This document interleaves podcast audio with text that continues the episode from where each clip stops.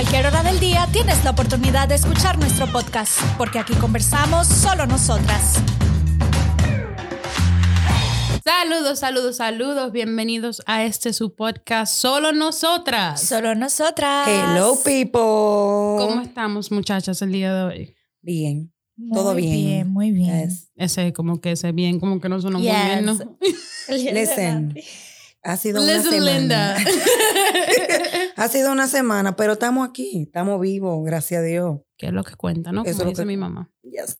Es lo que cuenta. Bueno, primeramente le queremos agradecer a todos nuestros fieles oyentes que no, nos han apoyado a través de todas las plataformas de Spreaker, Apple Podcasts, Spotify, Google Podcasts. Por donde quiera que se oiga un podcast. Exactamente. ¿Verdad? Porque yo como que vean acá, hay una lista larga. Pero le damos muchas gracias por escucharnos y por apoyarnos. Ya nos pueden encontrar en las redes sociales, en Facebook, Instagram, como Dominican Choice Productions. Y ahí van a conocernos un poquito más. Si quieren ver nuestra linda cara, entonces vayan a Instagram para que nos conozcan un poquito más. Nos dejen su comentario y así podemos verlos y poder hablar aquí en Solo Nosotras. El día de hoy vamos a estar hablando acerca de Entre la Espada Social y mi opinión, hashtag posparto. Posparto. Oye, es el último tema de la Trilogía. trilogía que elegimos para el mes de mayo. Así es, un tema que definitivamente afecta a muchas mujeres y muchos tabúes alrededor de esos temas que muchas mujeres a lo mejor ni siquiera se dan cuenta de lo que están pasando. Es natural, es normal y es hormonal. Esa bendita hormona, señores. Entonces, Eso es lo que le, lo, lo fuña que daña uno, todo. Lo que lo fuña a uno, la hormona. Y el episodio pasado estamos hablando de la sociedad en contra, o mejor dicho, la sociedad como juez hacia la mujer embarazada. Hablamos un poco de la sexualidad durante el embarazo, de las hormonas durante el embarazo, de cómo afecta la nutrición durante el embarazo. Y hoy en día vamos a traer cómo afecta las hormonas, la sexualidad, los mitos sobre el posparto.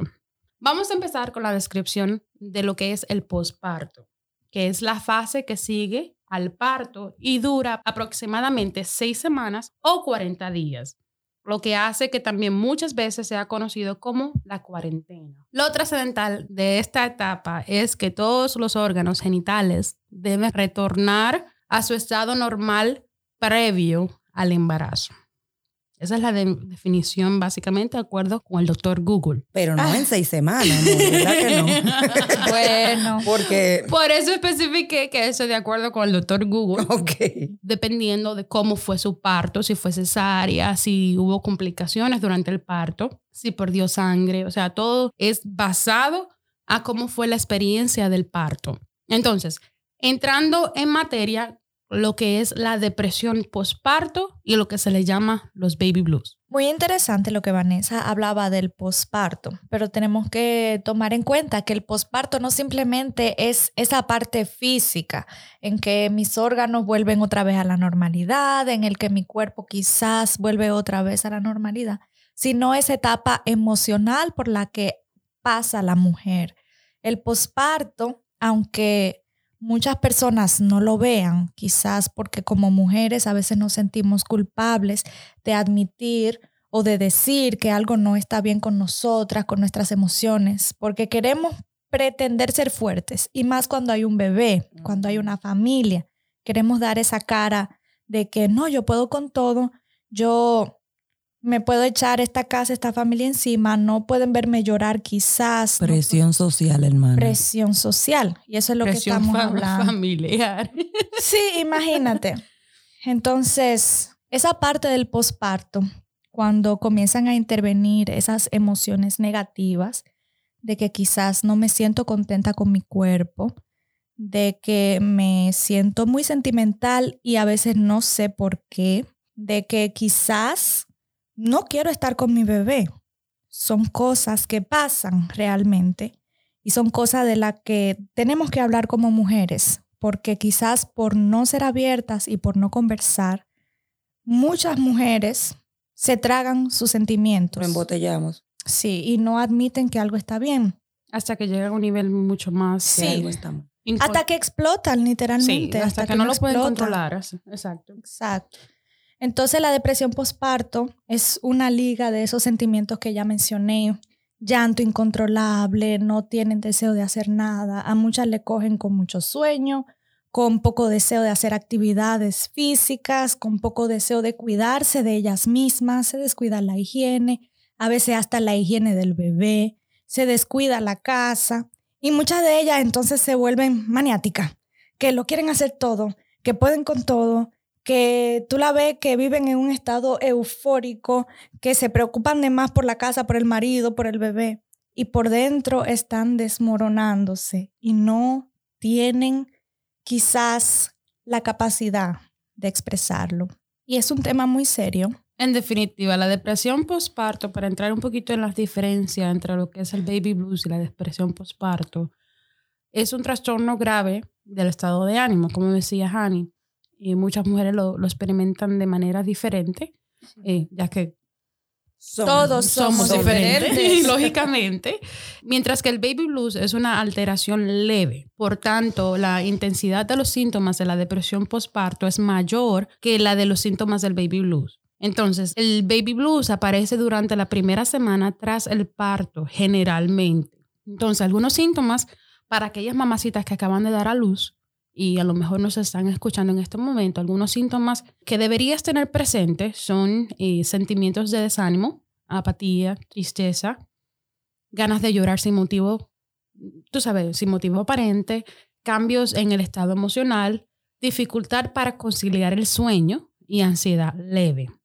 Claro está, sabemos que cuando tú tienes un bebé recién nacido, Ahí no se duerme. ahí no se duerme y muchas veces empiezan las migrañas, empiezan el dolor de cabeza, empieza que tú te pones irritable porque lamentablemente si tú no duermes, Claro. Sí, Eh, el cuerpo no funciona. no funciona.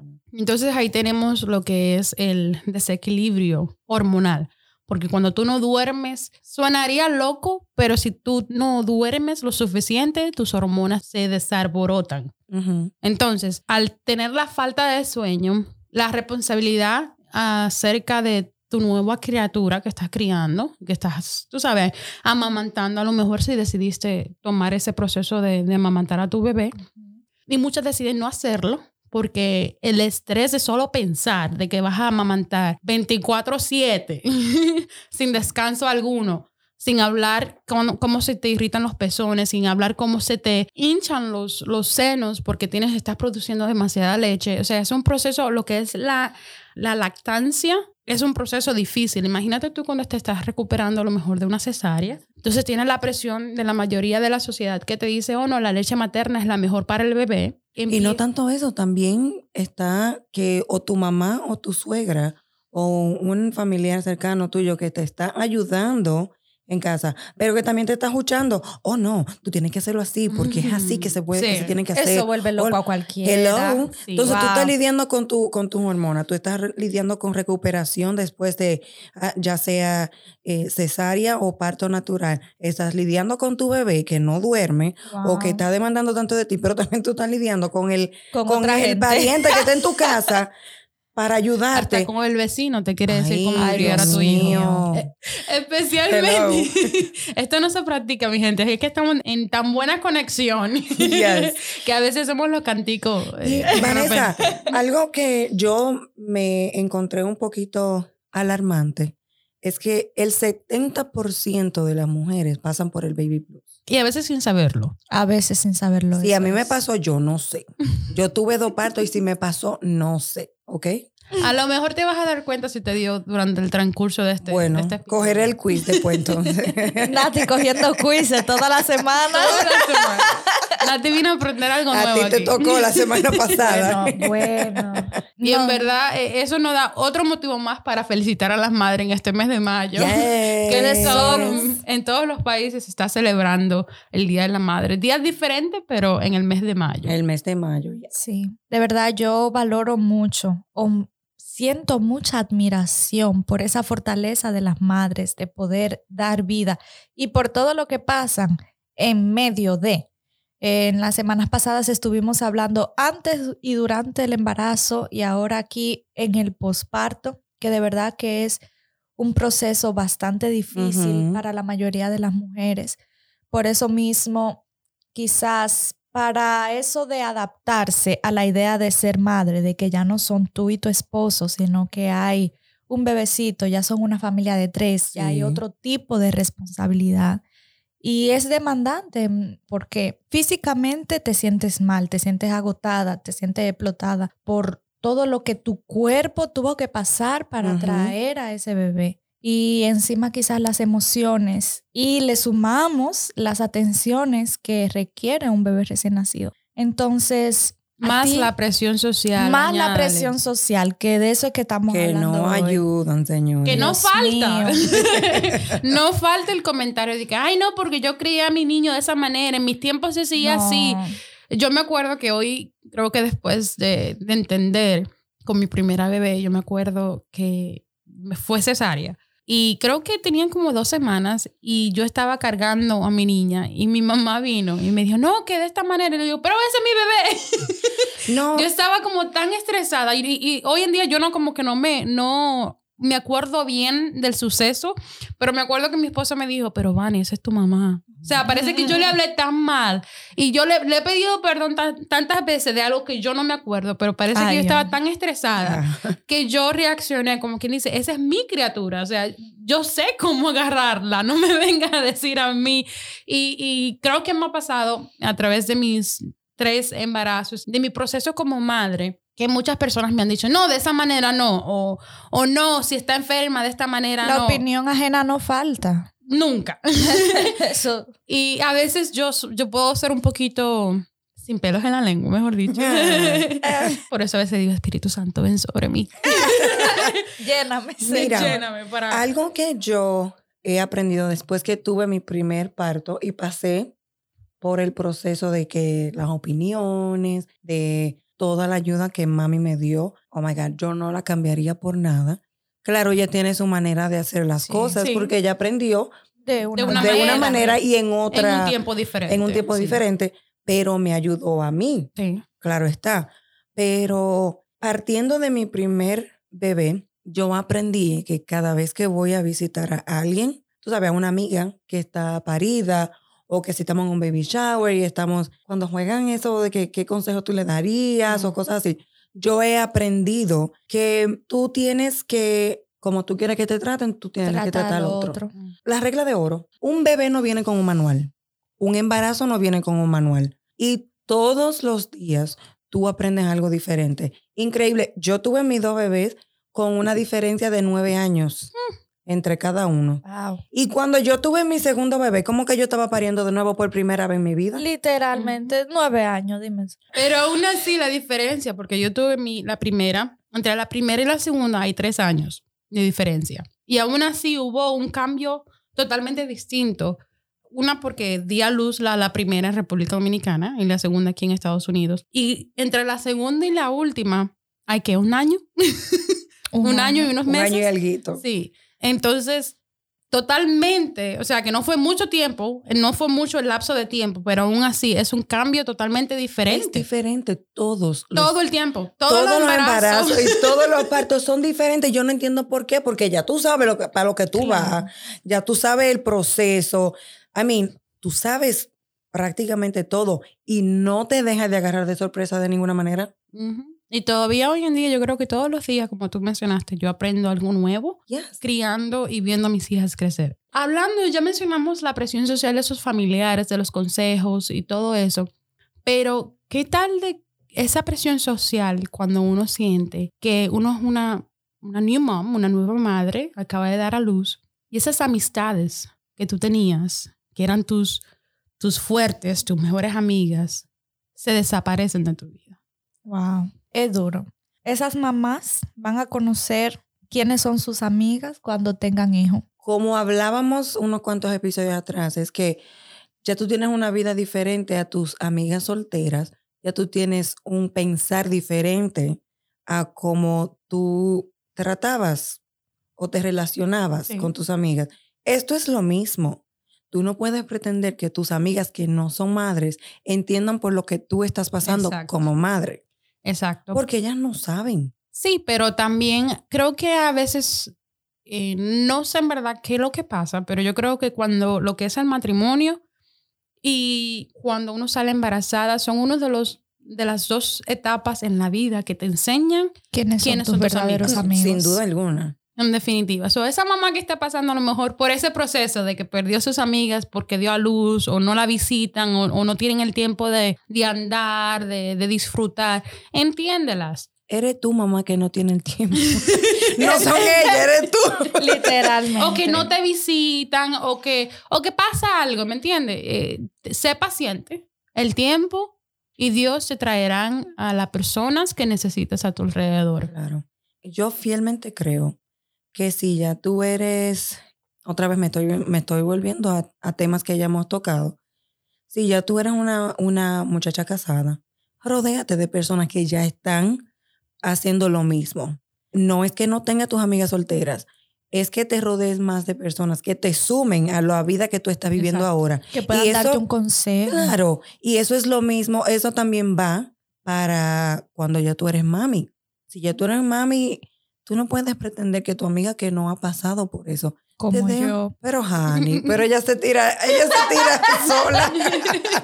Pero, Pero la, la diferencia es la madurez, Ay, sobre todo. Como yo toqué en, el, en esos episodios, es la madurez y lo que te añaden, porque hay mujeres que son solteras o casadas y no tienen hijos. Por eso siempre decimos que es lo que te añade la persona a tu vida, a ti sociedad que me estás escuchando, tío, tía, prima, amigo, vecino. Como yo dije en el episodio pasado, si no tiene nada bueno que decir, no lo diga, eh, especialmente a esa madre que está pasando por ese proceso que a lo mejor no sabe, no está segura de sí misma, está batallando con sus emociones, con sus, sus hormonas, está batallando co- con, el esposo que a lo mejor no la, no la comprende, está batallando con un recién nacido. Y si tiene hijos, si tiene otros, otros pequeños en la casa, está bregando con un, un con todo.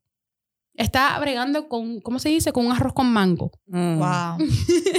Qué liga. un arroz con mango. Entonces, una de las cosas que afecta durante el posparto es la sexualidad. Algo que es un tabú para muchas mujeres. En el episodio número dos de la trilogía que hemos tratado, que era durante el embarazo, tocamos el tema de la sexualidad durante el embarazo. Y ahora en este momento vamos a tocar lo que es la sexualidad después del posparto, que muchas mujeres sufren en silencio problemas con su pareja porque a lo mejor no saben qué es lo que le está pasando a su cuerpo, a lo mejor eh, mentalmente ellas están dispuestas, claro está, después de, la- de las cuatro o seis semanas que los doctores recomiendan, dependiendo de cómo fue su parto, a estar activa sexualmente. Es un tabú de que supuestamente las mujeres tienen que estar listas porque ya tú, tú, tú tienes un esposo ahí que tú tienes que Que darle lo que que le toca. atenderlo. Exacto. Pero no, yo creo que un tabú o un problema, mejor dicho, que hay en la sociedad es que ellos no educan a los hombres a lo que es el posparto, a lo que pasa a la mujer durante el posparto, no educan a los hombres y sin tirarle a nadie, sin, sin perjudicar a nadie, pero yo creo que es un, un problema que he visto de que la sociedad, al tener a lo mejor ese pensamiento machista, de que los hombres hay que tratarlos como los reyes que son, porque en verdad los hombres son la cabeza de la casa, como dice la Biblia, pero creo que tienen esa mentalidad de que no saben lo que pasa a la mujer por el posparto. Vanessa, estamos, esto, este asunto de, de posparto, uno tal vez lo está viendo muy por encimita.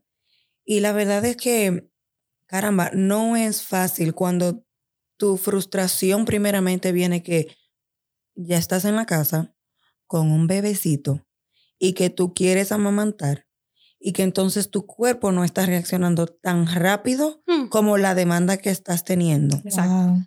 Eso es un punto. Eso es, eso es bastante frustrante porque tú quieres darle lo mejor a tu bebé. Tú quieres darle lo mejor. Y si tú eres de la que decidiste que tú quieres hacer, que tú quieres hacer lactancia exclusiva y tu cuerpo no está reaccionando tan rápido como tu bebé te lo está demandando, eso frustra. Perdón que te interrumpa ahí, pero ahí viene la, la presión social de que, ay no, es que tú estás malnutriendo al niño porque no está produciendo lo suficiente. Oh, no, no, dale, dale la fórmula, olvídate de eso. Y pero y yo, que lo, lo que yo quiero, lo que yo planeé por nueve meses, que yo quería lactar a mi bebé. Lo dejo porque tú me estás, porque tu consejo es mejor que el mío. No. Entonces, todo eso va influyendo. Que tu cuerpo no está trabajando como tú esperabas que trabajara. La Y tu bebé, y tu bebé te está demandando una cosa y tu cuerpo está reaccionando de otra manera. Entonces tienes también detrás de tu mente, in the back of your mind, que tú quieres eh, también no olvidarte de tu esposo o de la necesidad de tu esposo, porque es tu esposo. ¿Tú entiendes? Es mucho. Sí, muchas veces. Y eso es solamente para mencionar Oh, por encima. La puntita del hielo. Sí, Wow. e- esa necesidad que tú tienes de que, oye, yo quiero complacer a mi pareja, pero lamentablemente mi cuerpo no está funcionando. no estás respondiendo a la demanda. Exacto. A lo que ustedes están hablando ahí de la lactancia y la sexualidad, hay una hormona que se llama prolactina, que es la hormona principal que produce la leche de las madres. Pero entonces esa hormona tiene un arma de doble filo, que es que la prolactina produce bajo deseo sexual y sequedad vaginal para peor ser. Para Que no hay ayuda. cosa, Que, ¿no? que eso pasa No hay ayuda. bueno, yo no iba a dar Señores. detalle. Entonces, como hablaba Nati, como hablaba Vanessa, son muchas las cosas que influyen en la mente de la mujer para que quizás en esa hora de intimidad con tu pareja, el cuerpo se sienta indispuesto. No solamente por un cambio hormonal, que sí hay un cambio hormonal bastante fuerte que influye, por decirlo así, un 70% en tu deseo sexual pero también está esa presión, ese estrés, esa falta de sueño. Y también... Y el niño llorando a las, cada Ay, cinco Dios. minutos. Ay, Dios mío. Que, un rapidito y ¡guay! Ese bebé por ahí. Cuando no, tú no has quieres terminado ya. bien y ya el bebé está llorando. Cuando tú crees que lo pusiste, ay, se durmió. A dormir yo. Aprovecha. No. Para nada, para nada. Y por eso me llegó a la mente eso de, del- de que a veces la sociedad no, la sociedad está acostumbrada a que desde niña nos pongan la presión de que tenemos, tenemos, tenemos, tenemos para el hombre, para la familia, para los hijos, pero nunca nos enseñan para, para nosotras nosotras. Así es. para mí, porque yo necesito estar bien. No porque el otro me necesita, no porque fulanito me, me- me necesita que yo llegue temprano. Para mí, para mi salud mental, para mi equilibrio, para yo poder dar a mis hijos, a mi pareja, lo que ellos necesitan de mí. Pero ¿cómo yo dar De lo que no tengo. de lo que no tengo? Así es. Y volviendo otra vez a ese tema que mencionabas al principio sobre la depresión postparto. El problema con, por decirlo así, la mayoría de las mujeres es que no tenemos la libertad y la confianza de hablar como nos sentimos, porque creemos que vamos a ser juzgadas, ya sea por tu pareja, por un familiar cercano o por tus amistades. Pero no hay que romper con ese tabú, hay que hablar de nuestros sentimientos, de que si algo no está funcionando bien, pues hay que comunicarlo para así poder arreglarlo, porque quizá tu esposo no sabe por lo que tú estás pasando, un ejemplo. Sí. Y muchas veces no saben. No, exactamente. No, tú No. puedes encontrar en una mano, tú puedes poner el grupito de hombres que se, Simpatizan. que se educan, Sí. que se educan para saber qué es lo que viene. Entonces también ellos se frustran Claro. porque no saben por lo que tú estás pasando y quieren una demanda que no está ahí, que tu cuerpo de verdad no está. Que no es que tú no quieres, porque muchas mujeres, y te puedo decir que por experiencia propia también, muchas veces nosotros estamos en, en el querer, en, en el poder. Dispuestas en la mente. dispuestas, Pero pero, el cuerpo no no responde. responde. porque lamentablemente pasamos por un trastorno hormonal que no estamos acostumbradas. No es Exacto. algo que, que, oye, Sí. no es todos los días. No es todos los días. No es todos los días. Entonces, si nos descuidamos con el posparto, con la depresión posparto, con la ansiedad, con el estrés, de querer dar a los demás y no darnos nada a nosotras, vamos a llegar a un momento que vamos a quebrar, que nos vamos, Sí. a, cre- nos vamos a romper como una base. Porque lamentablemente estamos entrando, entrando, entrando, estresadas por aquí, ansiedad por aquí, eh, el, el esposo por allí, El la, bebé gritando. eh, la sociedad por aquí demandando de que yo como mujer tengo que verme como una mujer elegante todo el tiempo, que no me puedo Que eso es dejar otra cosa. no me puedo dejar un moño todo el tiempo arriba porque, eh, oye, se ve feo. ¿Cuál es tu descuido? Ay, ¿por qué tú no te arreglas? Oye, esa librita Dios. de Porque mí, no te esa, esa librita de más. Ese que- muchachito te ha traído a ti. Ay, te ves como más figura. Oye, uno Sí, se ríe, guau. pero, la son cosas que óyeme, suceden. óyeme, ay, pero tú quedaste gordita des- después de ese parto. Y ¿Y todo eso trabajándole a esa mujer. Todo eso trabajándole. Oye, Y aunque uno no lo crea, eh, una de las cosas que más afecta en las relaciones postparto es esa idea que tiene la mujer de cómo quedó su cuerpo. Eso es una timidez y una inseguridad. Oh, y quizás se va a sentir de la misma manera para él, un ejemplo. O me veo yo de una manera deseable para él. Y entonces que encima una persona, un Juan de los Palotes, te diga, ay, pero tú como que quédate gordita óyeme, dos meses te vas postparto. a derrumbar. Te vas a derrumbar. No, y a veces ni siquiera dos meses, Vanessa, porque todos los cuerpos son diferentes y no todas, no todas tenemos el mismo metabolismo. Y lo que a ti, si tú pierdes libras más rápido y quizás yo no, entonces volvemos al, a la fase cero, que es cuando hablábamos de la adolescencia y el cambio hormonal y lo que la sociedad exige de nosotras sin enseñárnoslo, cómo, cómo nosotras amarnos primero. Entonces, eh, yo, por ejemplo, mencionaba que mi lucha ha sido todo el tiempo con mi autoestima, como, como yo me veo. Entonces, quizás yo llegué a un punto de que ya me estaba amando y que me estaba gustando como yo me estaba Dios viendo. Viene un bebé y me desbarata completa. Wow. Ahora volvemos A a, construir. Wow. no, hay, no hay manera.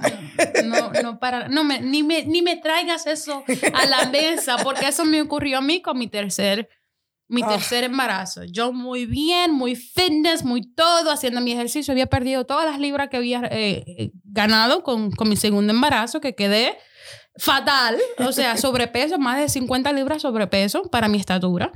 Eh, y ya cuando ya yo estoy feeling myself, como se dice en inglés, cuando ya me estoy sintiendo yo misma, que ya me siento sexy, que me siento como la mujer que soy, viene las dos rayitas y salen positivas. Sale embarazada. Oh my Oye, God. mi, mi esposo no pudo encontrar un mejor momento.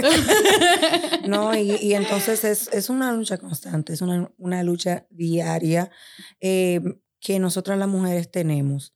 Eh, yo pienso que los hombres no pasan por eso, porque los hombres no le dan mente a eso. Ellos no le dan mente a nada. No. Los hombres no le dan Especialmente mente un a eso. esposo como el mío, que de todo se ríe y todo le pasa por arriba de, de- Ay, Dios Sí. de los hombros, como dicen. No le dan mente a nada. Para nada, para nada. Si cogen dos libras, yo no le importa. Si no, cogen si diez. sacan la barriga. No, Mm-mm. no, no, eso es que mi mujer me está alimentando bien. Porque él siempre me echa uno- la culpa a mí. Y uno que no puede respirar profundo bien. Que la faja que la no- tiene, la faja la tiene tan ajustada que no puede uno ni, ni beberse un vasito que de uno agua. no puede, mira. No, hombre, no. Oh, no, honey, ve aprendiendo, ve anotando, saca tu, tu, tu notebook Yo ahí tengo para aquí que la libretica. No, pero eso de que, de que hablamos de la sexualidad, de, de- del posparto, de la depresión, de todos estos eh, mitos que rondean o todos estos mitos alrededor de, de acerca del tema del embarazo, del posparto, de uno como mujer, uno muchas veces ni siquiera sabe qué creer, porque el vecino te dijo algo, tu mamá te dijo otra cosa, la doctora te dice otra cosa. Y tú leíste en un website que supuestamente es certificado por doctores que han hecho estudios, te dice otra cosa. Oye, es totalmente, y eso me lleva acerca de, de estos mitos en la maternidad o después del posparto.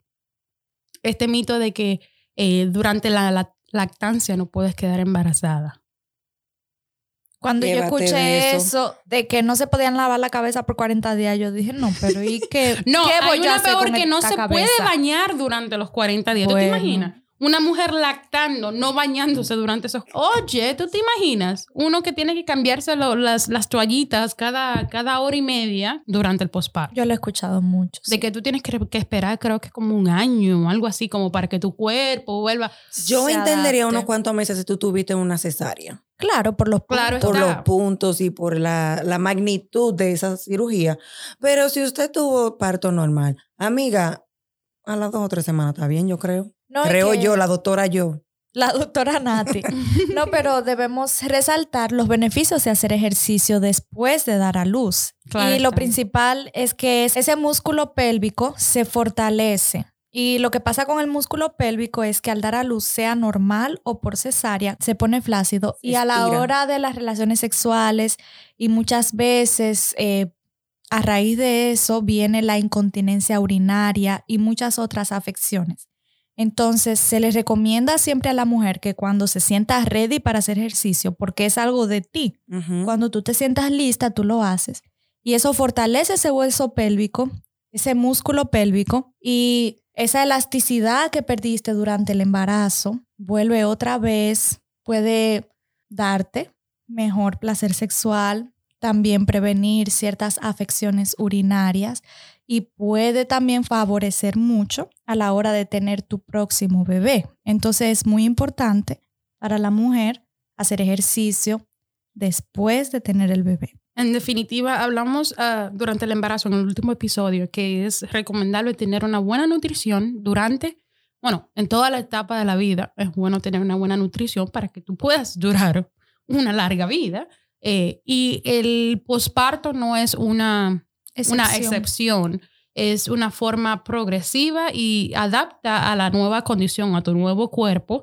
Eh, es algo, una manera de cómo demostrar amor a tu cuerpo, a ese cuerpo que dio vida y a ese cuerpo que, que te mantiene a ti. O sea, ese es, ese es tu, Tu templo, tu, tu templo. Tienes Gracias. que cuidarlo. Tienes que cuidarlo. Entonces, encontré aquí que dice que es, eh, que es conveniente iniciar con aquellas que fortalezcan el, suel- el suelo pélvico, como decía Hani, caminatas, pilates o yoga unos 15 días después de parir, siempre y cuando un médico lo apruebe. Todo depende del tipo de, de, De procedimiento. de procedimiento que te hicieron, si tuviste cesárea, habla con tu doctor, si te pusieron puntos, habla con tu doctor, todo, eh, refiérete a ese, a ese, a tu ginecóloga para que puedas tener un- una experiencia de posparto eh, linda, buena, para que así no, no te arrepientas de nada y puedas disfrutar ese proceso tan hermoso que es con una nueva criatura. Entonces, para el último tema, yo sé que el posparto es algo amplio, pero el último punto que vamos a tocar el día de hoy sería cuándo decido tener otro bebé. ¿Para cuándo?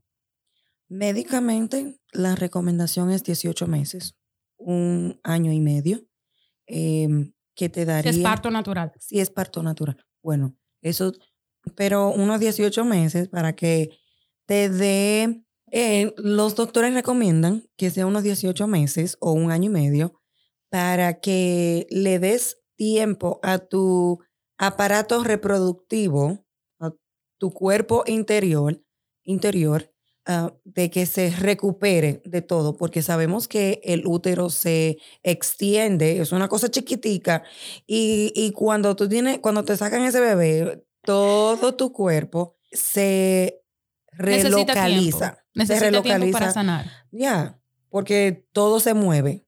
Todos tus organismos se mueven para darle espacio A, ese a este bebé wow. que se está criando allá adentro. La creación de Dios es, es, es es- perfecta. es hermosa, porque si tú te pones a pensar, todo como que se... sube así. Increíble. Especialmente cuando tú tienes una cesárea, que te mueven todo eso ahí para poder sacar a esa, a esa criatura. Es algo, Sí, oye, eh, una divina creación. Yes. ya lo sabe. Y con eso de esperar por lo menos 18 meses eh, después de un embarazo para quedar embarazada otra vez, le da tu tiempo, como decía Nati, de sanar. Muchas mujeres al dar a luz natural sufren ciertos desgarros vaginales que aunque tú no lo sientas, están ahí. Y tienen su efecto a la hora de tener un nuevo bebé. También eso mismo del útero que se expande y que tiene que volver otra vez a su estado normal. Todas esas hormonas también, que es muy importante para el embarazo. Las hormonas tienen que estar en un balance, tus progesteronas y tus estrógenos tienen que estar en un balance para tú poder albergar vida otra vez. Entonces los riesgos de no esperar quizás ese tiempo son bebés prematuros y abortos. Entonces, por eso hay que tenerlo en cuenta. ¿Y entonces qué pasaría con esas mujeres que quedan embarazadas en, en, la, en los 40 días, en las, cinco, en las 4 o 6 semanas? Dios la cuidó. Son desarreglos que hacen. Son desarreglos. El Señor tenga misericordia. Así la verdad es que nos han dicho por décadas de que si tú estás amamantando, tú no estás supuesta a, ni a tener tu periodo regular y mucho menos a salir embarazada porque la hormona, ¿cómo se llama? La prolactina. La prolactina está en su, en su función máxima y te está evitando por otro lado. La Pero esa no es la verdad porque recordemos que todos los, los, Los, los cuerpos, son no- diferentes. son diferentes. Yo conozco muchachas que están lactando ahora mismo y tienen su periodo regular.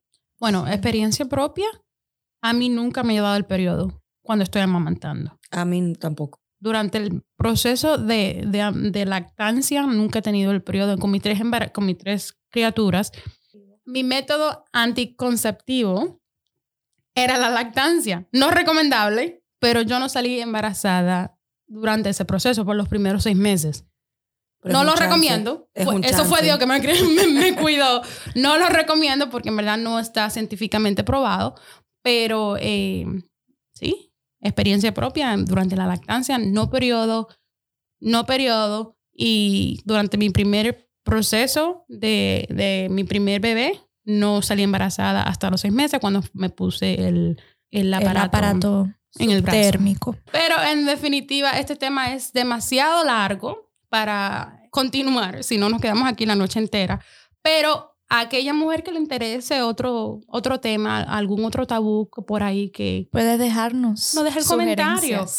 Y hasta aquí el episodio de Solo Nosotras sobre el posparto, sobre esas experiencias. Esperamos te haya añadido algo de valor y como siempre te enviamos mucho amor, muchos saludos y sintonízate para el próximo episodio. Y hasta aquí, Solo Nosotras. Nos vemos en el próximo episodio. Adiós.